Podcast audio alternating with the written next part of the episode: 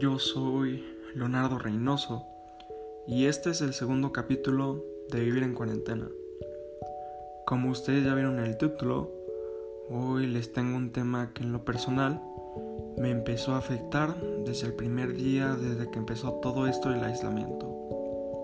O como yo lo llamo, el no salgas de tu casa, no veas a tus amigos, usa tapabocas y no saludes a nadie. Bueno, antes de compartirles mi experiencia personal alrededor de un maldito pensamiento, les quiero explicar qué significado le vamos a dar en este capítulo. Para mí, un maldito pensamiento son esas ideas locas, raras, diferentes, que te haces tú mismo. Te puedes preguntar sobre tu persona, sobre dudas existenciales o las que más te pueden afectar y más me afectaron a mí. Esas preguntas que consumen tu tiempo. Y entre más tratas de buscar una respuesta, abres más puertas, más dudas y no te enfocas en lo que estás. No estás poniendo atención al 100%. Espero que con esta breve explicación de cómo yo me voy a referir a un maldito pensamiento, lo hayan comprendido. Ahora, ¿cómo me afectó a mí? Al comienzo de la cuarentena en mi país no tenía mucha idea de lo que iba a pasar. Si iba a durar mucho tiempo, si iba a acabar mi año de segundo de prepa en línea, o si en algún punto de aquellos días iba a ver a uno de mis amigos o familiares. El comienzo fue duro, porque fue primero la aceptación y darme cuenta que todos estamos viviendo lo mismo, que no era una broma esto del virus, que esto del virus estaba pasando. En ese instante llegó mi maldito pensamiento. Le voy a poner un nombre para poderme referir a él. Este maldito pensamiento se va a llamar Juan. No se ofendan, se me acaba de ocurrir. Cuando Juan llegó a mi mente, hizo que pasaran varias cosas en mi vida. Una de ellas, mi propia cuarentena. Y el preguntarme por qué. La verdad, me sentía solo. ¿Y cómo lo solucioné? Aislándome en mi cuarto, aislándome con las puertas cerradas, saliendo solo para comer e ir al baño. A Juan no me lo podía quitar de la cabeza. Estaba consumiendo por dentro. Estaba gastando mi tiempo hacía que pensara en todo, en mi existencia, en por qué estaba pasando esto. Pensar en el hubiera, la cagué, entre otras cosas. Me acuerdo muy bien que un día en mi cama, pasando todo esto, me puse a hacer que en lo personal creo que fue lo peor que hice, y fue ver fotos y videos de hace días y meses, en la escuela con amigos, en una fiesta pasándola bien, o viendo videos o fotos de personas especiales en mi vida. Juntar a Juan y todo esto hizo que llorara y me sintiera muy vacío. Ese día lo tengo muy presente porque fue uno de los motores a seguir adelante, a no quedarme estancado en la esquina de mi cuarto, sin aprovechar mis días, no hacer nada por mí.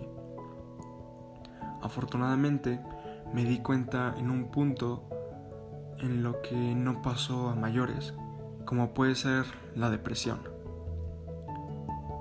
¿Para qué les miento?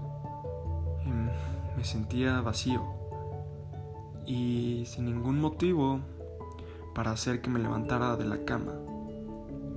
Fue muy difícil empezar a ver por mí. solo tenía a Juan en mi cabeza. Yo queriendo hacer algo productivo como puede hacer ejercicio y solo tenía malditos pensamientos. Me ponía a pensar en lo que pasaría en mi vida. No hacía nada. Malgastaba mi tiempo, mis horas, mis minutos, mis días y meses. Sentía todo igual. Despertarme, quedarme acostado en mi cama, bajar a comer con mis papás y mi hermano, regresar a mi cuarto y seguir sin hacer nada significativo para mí. Hace unos meses me di cuenta de la existencia de Juan en mi mente y quería hacer algo para eliminarlo y poder seguir adelante. Empecé a distraerme haciendo cosas como fue subirme al techo de mi casa y ver los atardeceres, ver los hermosos atardeceres del día. Otra cosa que hice fue hablar con alguien que le tuviera muchísima confianza y platicar sobre todo lo que me estaba pasando durante estos días, desahogarme, decirles mis pensamientos, sensaciones, todo lo que he sentido durante estos días. Me dejé de quedar todo el día en mi cuarto y ya tenía algo que hacía que me levantara de la cama. Y para serte sincero, mi cuarto era un escape de la realidad. Ahora me gustaría preguntarte, ¿cuál es tu maldito pensamiento? Identifícalo. Y si quieres, dale un nombre como yo lo hice. Y cada vez que te acuerdes de ese nombre, ya sabrás a qué maldito pensamiento te estás refiriendo. Lograrás darte cuenta de que ese maldito pensamiento te está afectando a ti. Nosotros los humanos necesitamos expresar lo que sentimos, lo que pensamos, lo que nos pasa. Necesitamos ser oyentes y saber expresar lo que nos está pasando en el instante, lo que nos pasó. Si te quedas callado, va a crecer, a crecer y a crecer. Lo vas a sentir como una roquita en el zapato. Te va a estorbar, pero no vas a hacer nada porque ya está ahí y ya es parte de ti. Y vas a seguir caminando, simulando que no te pasa nada. Aunque por dentro tengas una roquita que está incomodando tu camino. Tómate tu tiempo. Identifica tu maldito pensamiento. Piensa cómo ha sido tu cuarentena. Si has llorado, gritado o si te has sentido solo o sola en este aislamiento.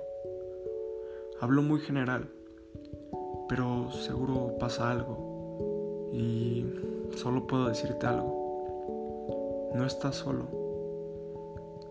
No eres el único que se siente así. Créeme. Muchas gracias por escuchar este segundo capítulo de Vivir en Cuarentena. Y nos vemos en unos días con un capítulo nuevo. Chao.